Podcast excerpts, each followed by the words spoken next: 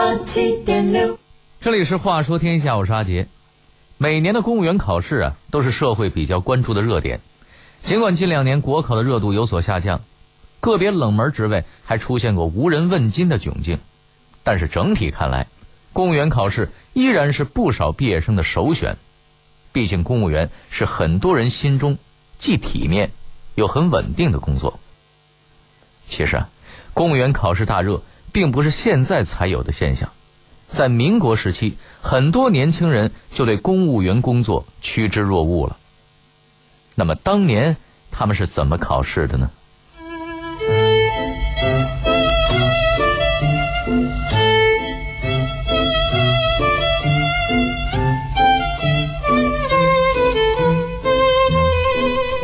它是青年人的晋升之路，它是千里挑一的考试。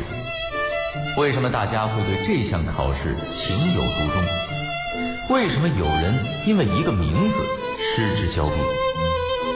话说天下，阿杰和您聊聊民国时期的公务员考试。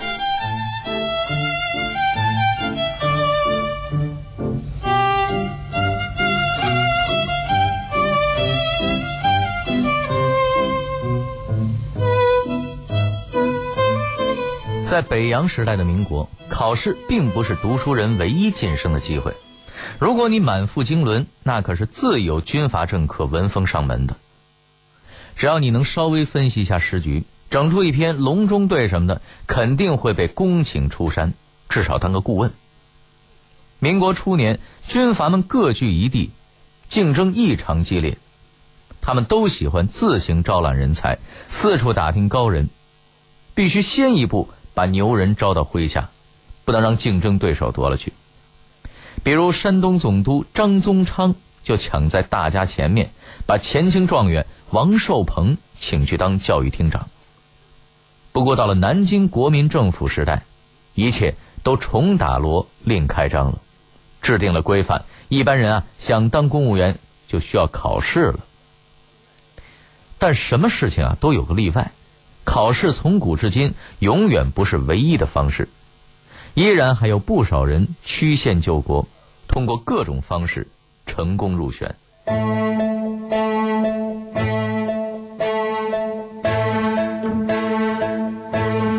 咱们先来说说南京国民政府公务员的选定方式哈，选定方式好几种，其中最霸气侧漏的就是特任，顾名思义就是特别委任。能得到特任的，都是有权有势的军阀和政客，比如国民党军事委员会委员长蒋介石、军政部部长冯玉祥等。其次是选任，这个也很好理解，就是选举任命。通常各部的院长、副院长要经过国民大会选举产生，如行政院院长宋子文、财政部部长孔祥熙等。第三。是简任，所谓简任，就是由国民政府直接任命。但是职位这么多，国民政府哪有时间一个个的任命呢？所以基本是由各机关的长官转请任命，包括各部各会的次长，比如教育部次长、副委员长，以及中央机关直属署局的署长、局长，各省政府的主席、厅长等等，都是简任官。举个例子吧。有人要是当了教育部部长，他要是愿意，就能把胡适、鲁迅、徐志摩等人弄去当下面的次长。一般情况下，行政院都会批准。咱们再说说第四种任命方式，就是荐任，也就是需要走正式的推荐流程，由省部级长官提名呈请国民政府任命。这个和简任啊有点像，但是需要申请手续。最后是委任，也就是由各机关直接任命，中央各省各机关的科员、书记官，各县政府的科长、秘书、科员、办事员等，都为委任官。啰嗦了半天，这么多种方式，对于那些靠辛苦考试爬上来的草根阶层来说，一般不过就是被委任成科员、办事员。只有少数出类拔萃的牛人，才可能挤进关系重重的人际网络，成为荐任的底层干部。那时的国考究竟都会考些什么内容呢？当时的考法和咱们现在有什么区别呢？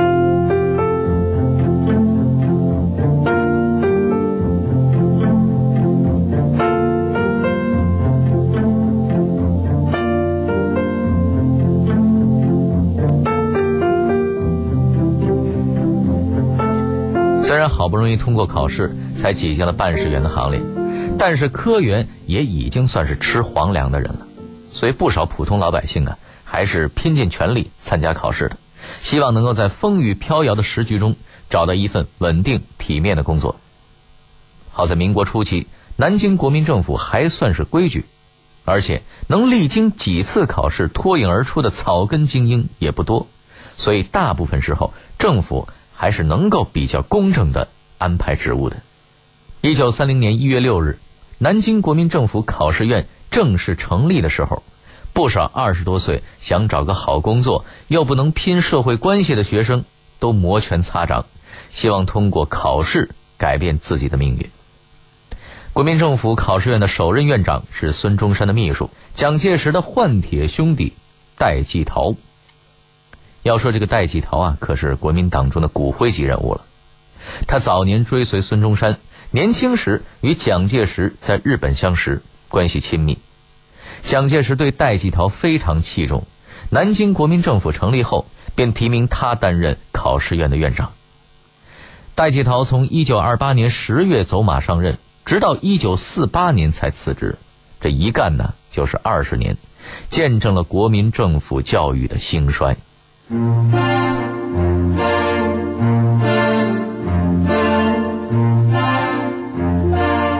戴季陶对考试院的建立和管理可真是下了功夫了，条条框框很多。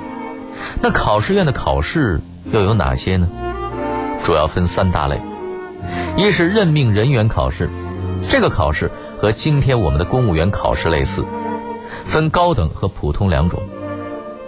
高等考试招录的是大学毕业生，通过考试后将位列现任职位的公务员；普通考试招录的是高中毕业生，通过考试将作为委任职位使用的公务员。二是职业证书考试，考试通过之后就等于有了从事某项职业的资格，比如律师、会计师、医师等，类似于咱们今天的注册会计师证。医师职业资格的考试。三是公职候选人考试，对象是选举产生的候选官员。其实前两种考试还是非常严谨公正的，但是这个公职候选人考试水分就太多了。此类考试分为试验和验核两种，考试就是书面考试，验核就是审查资格。如果参加考试的人有一定的社会关系，而且戴院长又看他比较顺眼，那么他走个过场就可以了。如果不合戴院长的心意，那么无论是书面考试还是审查资格，都可以把这家伙直接排除在外。那怎样才能参加高等考试呢？其实和现在公务员考试的资格要求差不多，就是要求对方是大学生或者是有一定工作经验的官员。那么，高等考试考哪些内容呢？首先，国文和党义等基础科目为第一试。从第二届开始，增加了中国历史和中国地理，又称真录试。真就是甄选的甄，等于是选拔的第一道关。专业科目考试为第二试，又称正试。第三试为面试。真录试不及格者不能参加正试。正式不及格者不能参加面试，这些规定和现在的公务员考试都是很像的。国民政府的高等考试其实啊也是挺人性化的，还是给了考生不少机会的。比如考生真录试及格而正式不及格，那么下届考试可以免考真录试。同样的，如果正式及格而面试不及格，下届考试就可以免真录试和正式。不过呀。都只能免一届，和现在的考试一样，只有面试及格才能录取。您可别嫌麻烦，这里面出来的考生将来那都是父母官呐，可不能稀里糊涂的。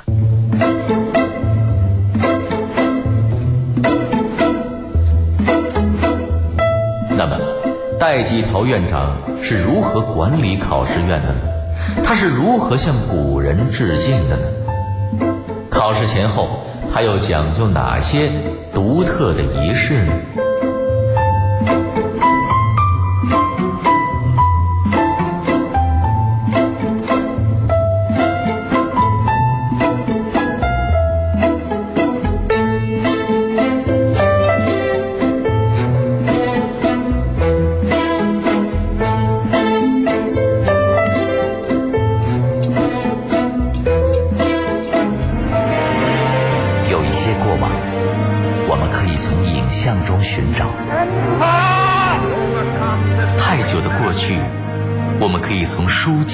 还原，还有一些在时光中流淌的故事，让我们为您从电波中再现。乾隆皇帝又有点到了一九三五年，日军是话说天下，带您用声音徜徉在历史的天空。在戴院长主政期间，考试院曾大张旗鼓地举行过多次高等考试。考试的主要对象都是大学生，虽说各行各业都是百废待兴，但是那会儿时局不稳，大学生就业率不高，很难找到稳定合适的工作。公务员考试恰恰就提供了这么一个机会，所以参加考试的学生啊是一波接着一波。不过和现在一样，考生再多，位置也就是那几个，所以录取者是极少数的，题目。也会随着参加考试人数的增加，越来越难。戴季陶是个老派的人，他把考试院的具体地址放在了南京鸡鸣寺下的关帝庙。他为什么要放在这里呢？选择这个地方，那可是大有来头。明朝国子监就设在这里。戴季陶饱读诗书，对国子监是心向往之。他为了向古人致敬，也将考试院建筑设计成宫殿的样式，碧瓦红墙，飞檐斗拱，大门匾额上题着四个大字“为国求贤”。更有意思的是，因为考试院原址为关帝庙，院内还建有武德楼，供奉着关帝、岳飞神位，还连带着张飞等二十四人一起祭祀。每到传统节日，戴季陶都要率领着自己的部下们一起到考试院焚香致祭。传统节日都要举行仪式，那么金榜题名的时候更是大家关注的重点。现在有幸通过考试的朋友，无非是自己到网站查询而已。戴院长那会儿，那可是大摆排场啊！他希望成功通过考试的学子们。倍感荣耀。发榜的那天，考试院院长戴季陶会身穿传统的礼服，手捧金榜。当然，这个金榜也是仿古的，是用黄纸金字、白绢泥金特制的。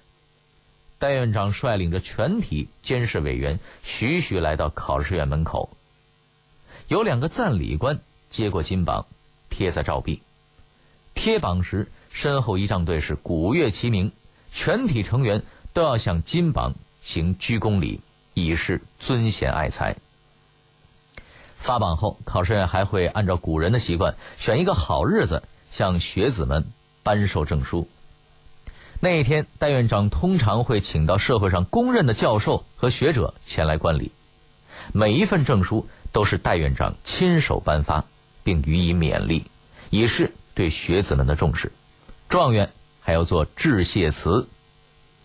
行进到这里还没算完，戴院长还要率领全体的监视委员以及考试重榜人员赴中山陵谒陵，也就是绕陵寝一周，并致祭告词。谒陵时，男士必须一律着蓝长袍、黑马褂。谒陵归来后，戴院长还为学子们准备了专门的宴席。这场宴席也是仿古的。每上一道菜都要奏古乐，取《诗经·鹿鸣》之句：“悠悠鹿鸣，食野之苹。我有嘉宾，鼓瑟吹笙的古意。宴会之后，戴院长会给中榜者每人送上一份亲笔题字的总理遗教，一定特制香墨。各个录取类别的第一、第二名还能额外获得戴院长的亲书、诗词、纸扇等物。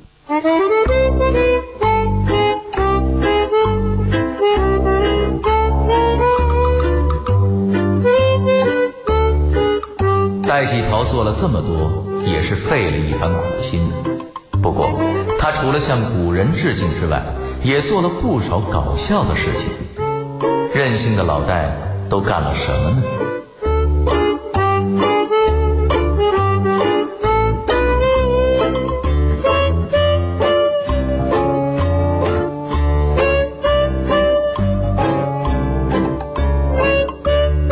和咱们现在的国考一样。当年的考试通过率也不高，第一次高等考试录取率那更是低的可怜，几千人应考，三场下来仅仅录取了一百人。咱们刚才说了，戴院长在这个职位上工作了二十多年，还真是兢兢业业。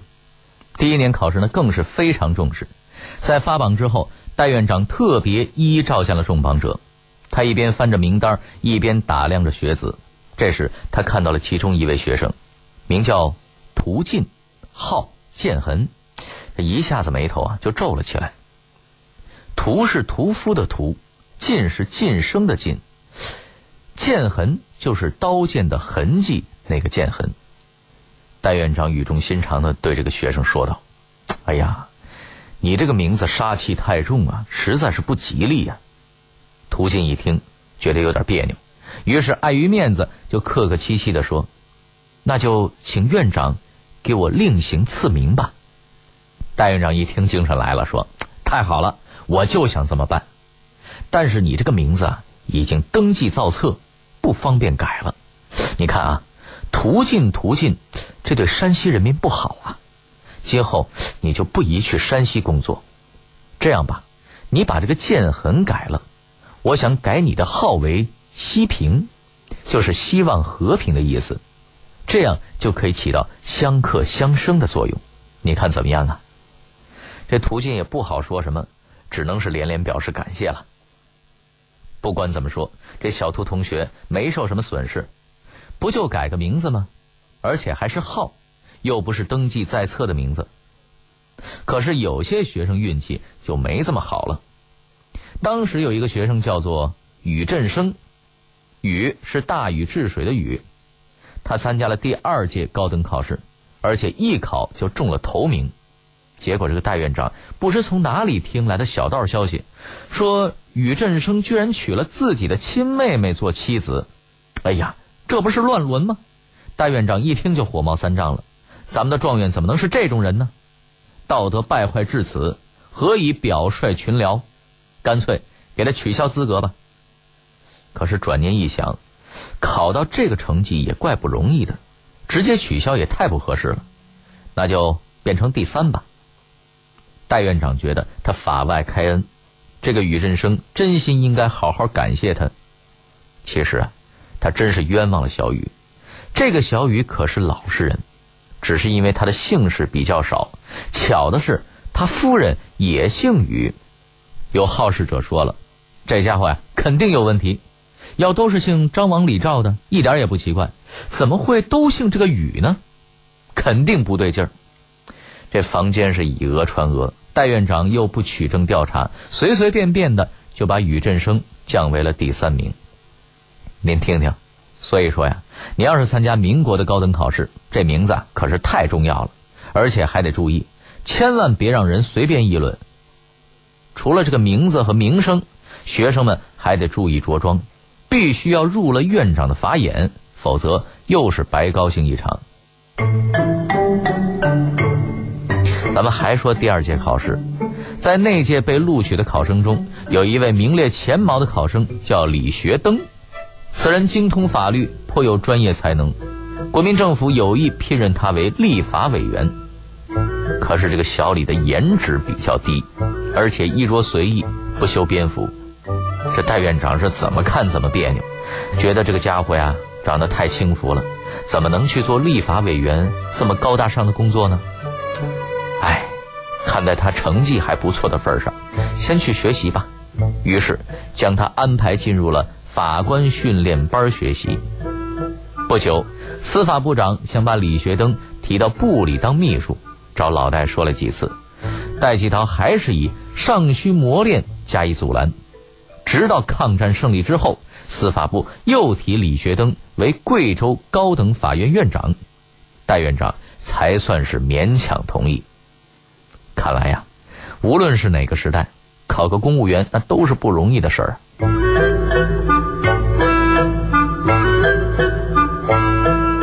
好了，这里是《话说天下》，我是阿杰。明晚十点，更精彩的故事还在等着您。接下来，请您继续欣赏北京文艺广播的其他精彩节目。